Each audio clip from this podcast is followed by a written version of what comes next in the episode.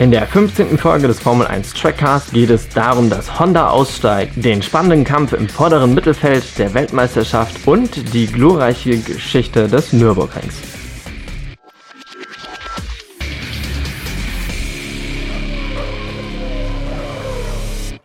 Hallo und herzlich willkommen zum Formel 1 Trackcast.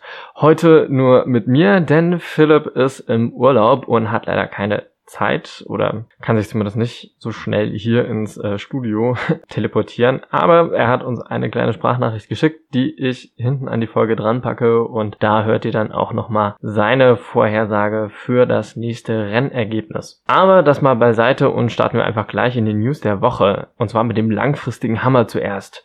Honda steigt aus. 2021 beendet der Motorenhersteller sein Projekt in der Formel 1 und die beiden Teams Red Bull und Alpha Tauri müssen sich nun auf die Suche machen nach einem neuen Motor. Und das, obwohl sie dieses Jahr so gut dabei sind, denn immerhin verteilen sich die beiden Nicht-Mercedes-Siege auf diese Rennstelle. Einmal mit äh, Verstappen und ja, eben dann letztens Gasly. Großes Rätselraten also, wie das nach dem nächsten Jahr aussieht. Der Worst Case für alle Formel 1-Fans wäre wohl, dass sich diese beiden Teams komplett verabschieden aber zumindest in ihren Pressemeldungen, die sie dann auch am vergangenen Freitag rausgehauen haben, äh, klingt es so, als würden die Teams bleiben und sich eben auf einen neuen Motor konzentrieren. Allerdings ist die Auswahl dort ein bisschen begrenzt. Mercedes, äh, Ferrari oder Renault und mit Renault will man vielleicht nicht mehr ganz so doll, nachdem das jetzt doch nicht so schön auseinandergegangen ist zuletzt. Es dürfen nur fünf Teams mit dem Mercedes-Motor fahren und wenn ähm, Red Bull und Alpha Tauri dazukommen, dann wären sechs, das heißt eins zu viel, das heißt beide Teams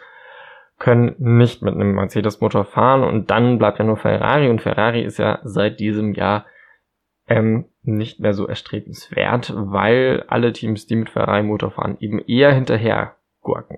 So auch Kimi Räikkönen, denn das ist die gute Nachricht, der wird auch im nächsten Jahr noch für Alfa Romeo an den Start gehen. Ab diesem Wochenende ist er übrigens der Fahrer mit den meisten gefahrenen Formel 1 Rennen. Wer neben ihm bei Alfa Romeo im Team sitzt, ist allerdings noch ein bisschen offen. Zur Debatte steht aber auch der junge Mick Schumacher. Der Sohn von Michael Schumacher führt zurzeit die Formel 2 Wertung an und darf dieses Wochenende das erste Mal bei Alfa Romeo Test fahren. Und auch Callum Eilert, der Formel 2 Tabellenzweite, darf dieses Wochenende zum ersten Mal in, ein, in einem Formel 1 Auto eine Testfahrt absolvieren. Und zwar für den amerikanischen Rennstall Haas. Und die letzte News überall zu lesen. Sebastian Vettel findet, dass er bei Ferrari gescheitert ist. Er hatte sich vorgenommen, Weltmeister in Rot zu werden, wie sein großes Vorbild Michael Schumacher Schumacher und daraus ist nichts geworden. Ab nächstem Jahr beginnt für ihn eine neue Ära im Aston Martin Cockpit und da sind wir mal gespannt, ob das da vielleicht besser werden könnte. Zumindest hat Sergio Perez am vergangenen Wochenende in Russland gezeigt, dass das Team nicht schlecht ist. Es heißt ja heute noch Racing Point und Sergio Perez hat seinen Racing Point auf Platz 4 in Sochi gestellt. Wichtige Punkte für ihn im engen und spannenden Kampf um den Platz Best of the Rest. Denn Mercedes und Red Bull fahren ganz klar vorneweg, aber in der Konstrukteurenwertung steht momentan McLaren ganz knapp vor Racing Point. Zwei Punkte trennen die Teams in der Konstrukteurenwertung und dabei kommen übrigens auch die 15 Punkte zu tragen, die die Rennleitung den Pink Mercedes abgezogen hat, nachdem Renault protestierte. Dass die Pink Mercedes den, den originalen Mercedes äh, zu viele Teile abgeguckt hätten und es deswegen kein eigenes Auto mehr wäre. Dass McLaren so weit vorne mitspielt und noch vor dem Pink Mercedes steht, ist ähm, zurzeit noch der Verdienst von Lando Norris. Denn obwohl er am vergangenen Wochenende nur Platz 15 erreichte, ist er immer noch Platz 4 in der Gesamtfahrerwertung. Sainz schafft es hingegen nicht so wirklich in die Saison hineinzufinden. Nach einem zweiten Platz in Monza ist er nun zweimal in der Toskana und in Russland aus dem Rennen ausgeschieden, bevor es so richtig losging. Einmal bei diesem missglückten Start, Restart in der Toskana und eben, und eben vor zwei Wochen in Russland, als er selbst ähm, in der ersten Runde einen riesengroßen Fehler begann und sich das linke Vorderrad abfuhr. In der Tabelle steht er deswegen auf Platz 11, sogar hinter Pierre Gasly. Allerdings trennen Gasly auf Platz 10 und Norris auf Platz 4 nur insgesamt 20 Punkte. Also es geht dazwischen wirklich eng zu und auch Sainz ist nicht Welten entfernt. An der Gesamtspitze ist es hingegen relativ klar. Verstappen ist rund 40 Punkte vor Norris auf Platz 3, Bottas rund 40 Punkte vor Verstappen auf Platz 2 und Hamilton führt das Ganze eben auch mit ungefähr 40 Punkten Abstand vor Bottas an. Und das, obwohl der Finne erneut in Russland siegen konnte, wie Philipp das in der letzten Folge auch vorhergesagt hat. Dass Hamilton im letzten Rennen nicht siegen konnte, heißt allerdings auch, dass er an diesem Woche erneut Anlauf nehmen kann, um mit Michael Schumacher gleichzuziehen. Und das auf einer Strecke, auf der Schumi ebenfalls den Rekord für die meisten Siege hält, dem Nürburgring. 60 Runden, je 5148 Meter und 15 Kurven. Und eine legendäre Historie. Der ursprüngliche Track ist die längste permanente Strecke der Welt mit insgesamt 28 Kilometern. Der mehrfache Weltmeister Jackie Stewart nannte sie die grüne Hölle.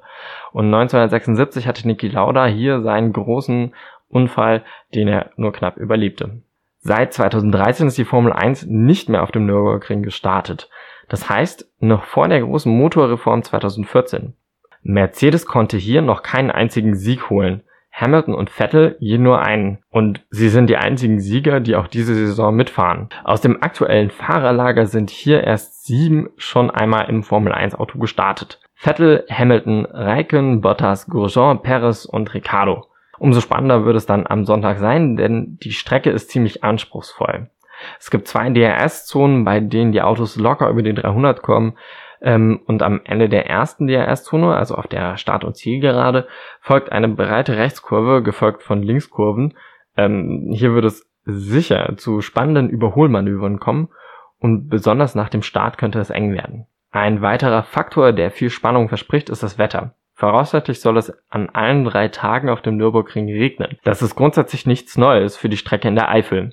Das Rennen 2007 wurde vollkommen durcheinandergewirbelt, als es direkt nach dem Start begann zu schütten wie aus Eimern. Mehrere Wagen rutschten einfach in der ersten Kurve von der Strecke in die Auslaufzone und hatten keine Kontrolle mehr.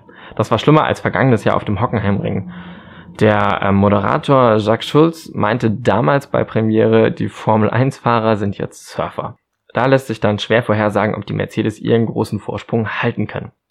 Außerdem soll es, wie in Russland, auch auf dem Nürburgring Zuschauer geben.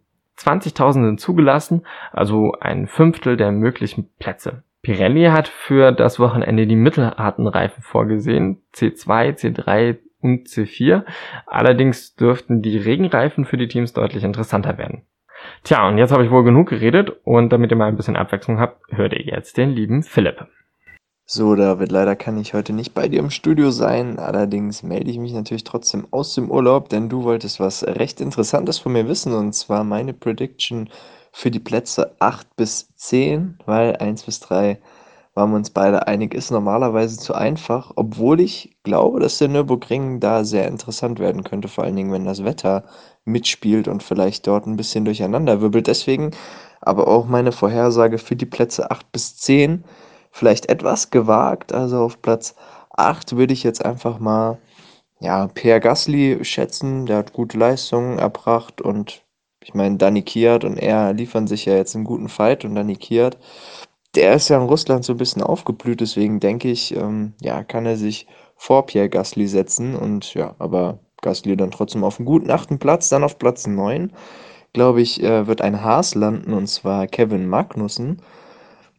Ich denke nämlich, dass, dass der Regen, wenn er kommt, ja, so ein bisschen das Feld durcheinander mixen könnte. Und deswegen könnte ich mir gut vorstellen, dass die Haas auf jeden Fall in die Punkte fahren.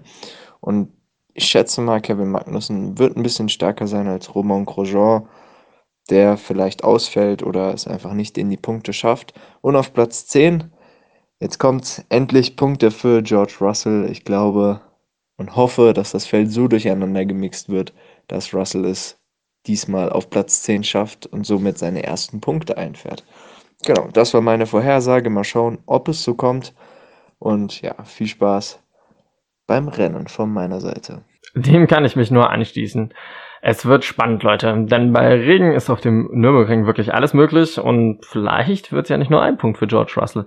Ich persönlich tippe auf Vettel auf Platz 8 schätze, dass Platz 9 von niemand geringeren als George Russell belegt wird und glaube, dass er zwei Punkte gleich einkassiert. Und Platz 10 vielleicht Latifi, der auch seinen ersten Punkt holt in der Formel 1. Und damit wünsche ich euch dann auch viel Spaß beim Rennen und bis zum nächsten Mal.